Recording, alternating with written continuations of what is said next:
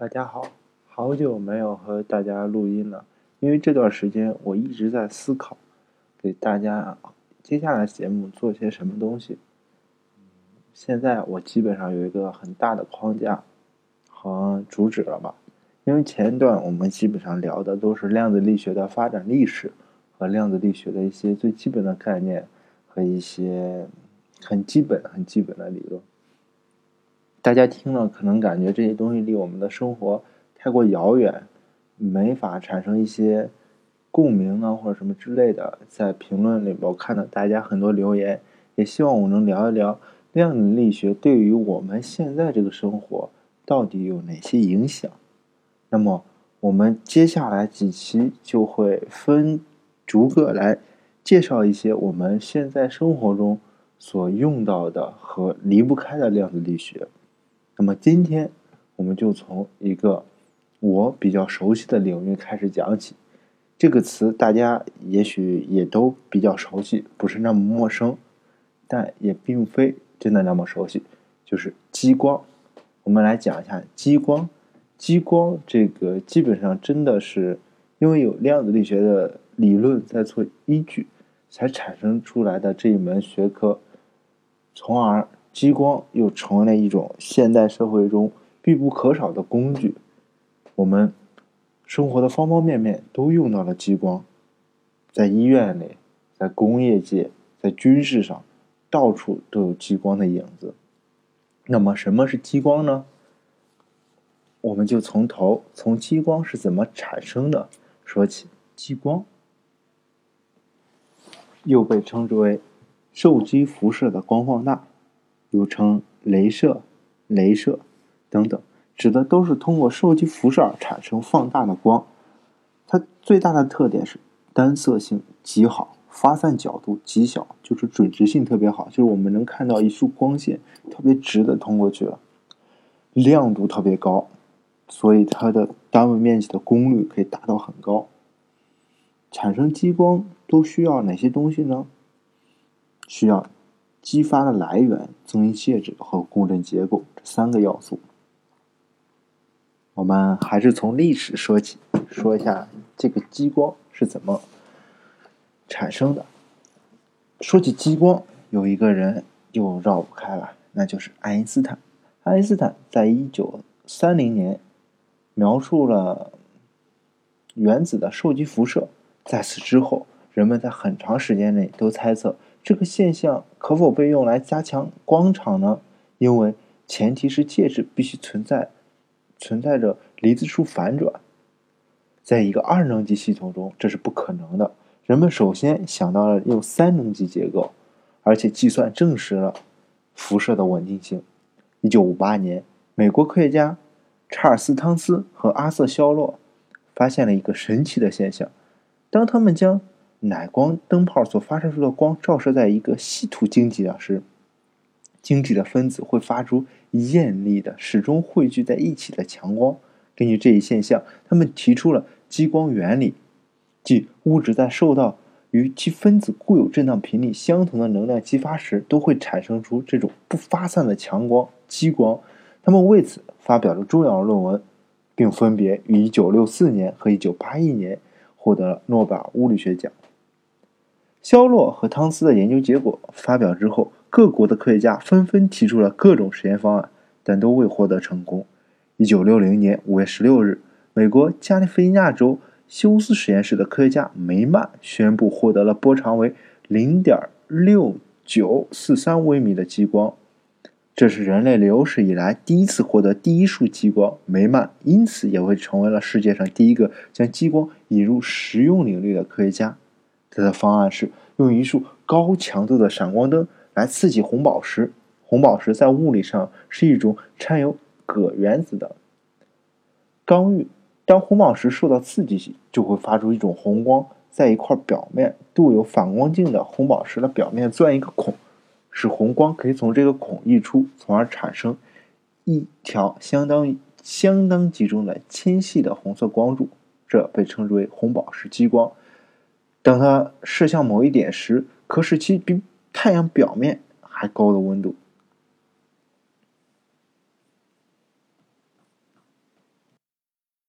接下来就让我们聊一下激光这个工作原理到底是什么呢？我们都知道，电子的运动状态可以分为不同的能级。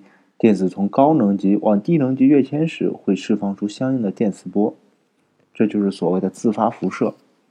这些都是我们量子量子论里边所最基本的一些概念。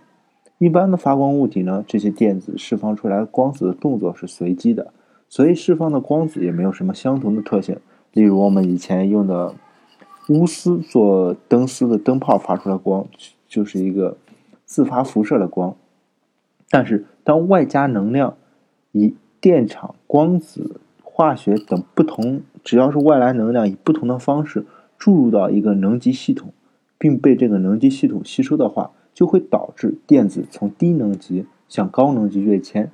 当自发辐射产生的光子碰到这些因为外加能量而跃迁到高能级的电子时，这些高能级的电子会因此诱导而。迁移到低能级，并释放出光子，这种叫做就被称之为受激辐射。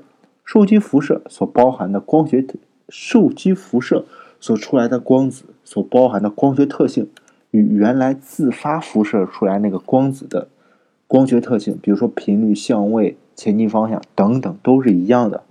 这样一来，受激辐射的光子碰到了其他因外加能量而跃迁到上。高能级的电子时，又会产生同样多的光子，一个生两个，两个生四个，等等等等等，最后光的强度就会越来越大，即光线的能量被放大了。而与一般的光不同的是，是这里边所有的光子都是有相同的频率、相同的相位和前进方向的。要做到光放大，就要产生一个高能级电子比低能级电子数目要多得多的环境。在物理学上称之为离子束反转。如果你和别人聊激光，别人如果懂行的话，听到你说离子束反转，他就知道你还是懂一点东西的。记住离子束反转，这样才能有机会让高能级的电子碰上光子来释放出新的光子，而不是随机释放。一般来说，这样激光就产生了。但是激光产生还有三个基本的要素。首先就是激发来源，又被称之为泵补源，就是我们的激光能量是挺大的、挺集中的，但是这些能量，我们用能量守恒定律可以知道，能量不会凭空产生一些，并不会凭空消失。那么我们激光这么多能量从哪儿来呢？肯定它有一个能量源，这就称之为泵补源，它把能量供给低能级的电子，使其激发成为高能高能级的电子。能量供给的方式有很多种。有化学能的，有电的，有光的，等等等等，很多手段。那么，能量有了，我们这个增益介质被激发和释放光子需要在物质中进行。那么这个物质呢，我们必须得有一块这样的物质吧？这种物质就称之为增益介质。其物理特性，增益介质的物理特性会极大程度的，就是完全决定影响着产生激光的波长很多性质。这就导致我们在做激光器的时候需要寻找合适的增益介质，这也导致了我们现在不可能得到连续普，不可能每一个波长的激光我们都能够得到，而我们最容易得到的永远是那些很普遍的激光介质很容易获得的那些激光的光长。除此之外，我们还需要一个共振腔。共振腔说起来很简单。它其实就是两面互相平行的镜子，一面是全反射，一面是半反射。作用是什么呢？作用是把光线在反射之间来回反射，目的是激发的光多次经过增益介质而得到足够放大。因为我们增益介质不能做的太长了，太长的话成本太高，或者是各种原因。这时候我们用两面镜子让它来回通过增益介质，这样就很很能很好。很充分的利用好我们的增益介质。当放大到一定程度的时候，它可以穿透半反射镜时，激光便可以从半反射镜中反射出去。因此，半反射镜有时候也被称之为输出耦合镜。两面镜子之间的距离，这个可是有很大的学问讲究呢。中间这个距离是决定我们激光输出的波长的频率，具有一个决定性作用吧。只有在两个平镜子之间能够产生共振的波长，这时候我们才能产生激光。这两面镜子，也就是我们的共振腔，其实是去决定出一个选频的作用。那么，这就是我们激光整个产生的原理，需要三个基本要素：激发来源，首先需要能量；其次，增益介质需要一块物质来产生；最后是共振腔，最后决定我们输出一个什么样的频率。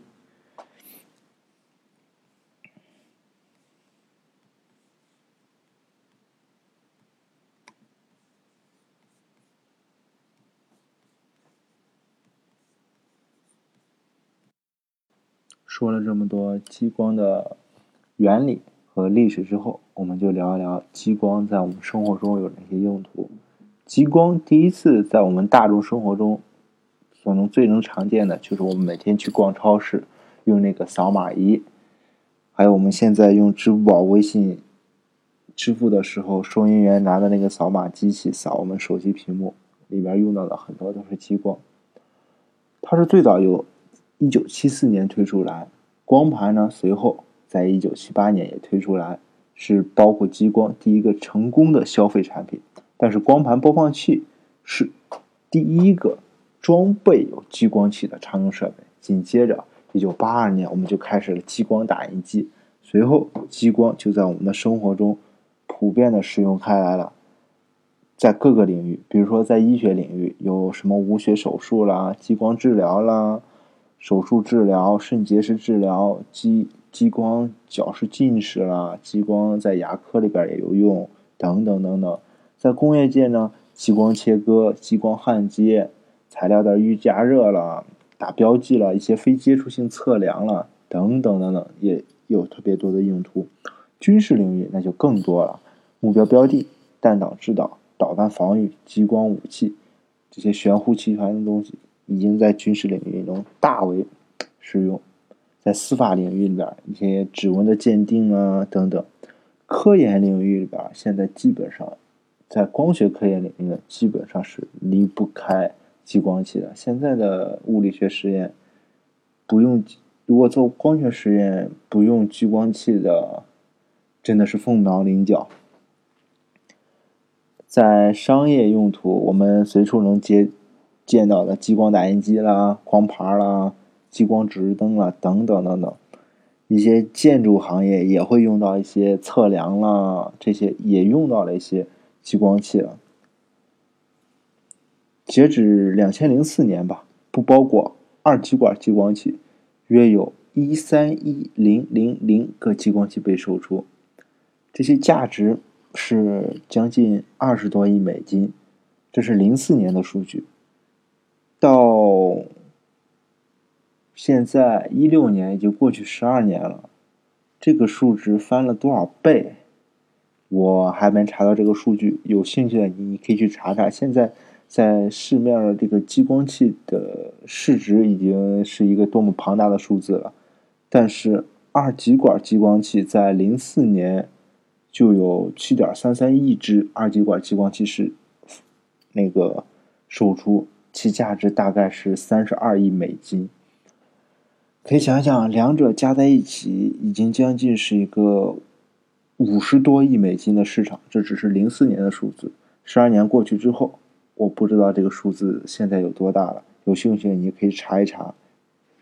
这个数字越大，越能显示出来，激光已经在我们的日常生活中应用的太过广泛了。如果你有什么疑问，和一些想要问的问题，可以在下面留言，我会尽量给大家解答的。谢谢大家！第一次做一些想聊的东西，做的有些粗糙，还望见谅。谢谢大家。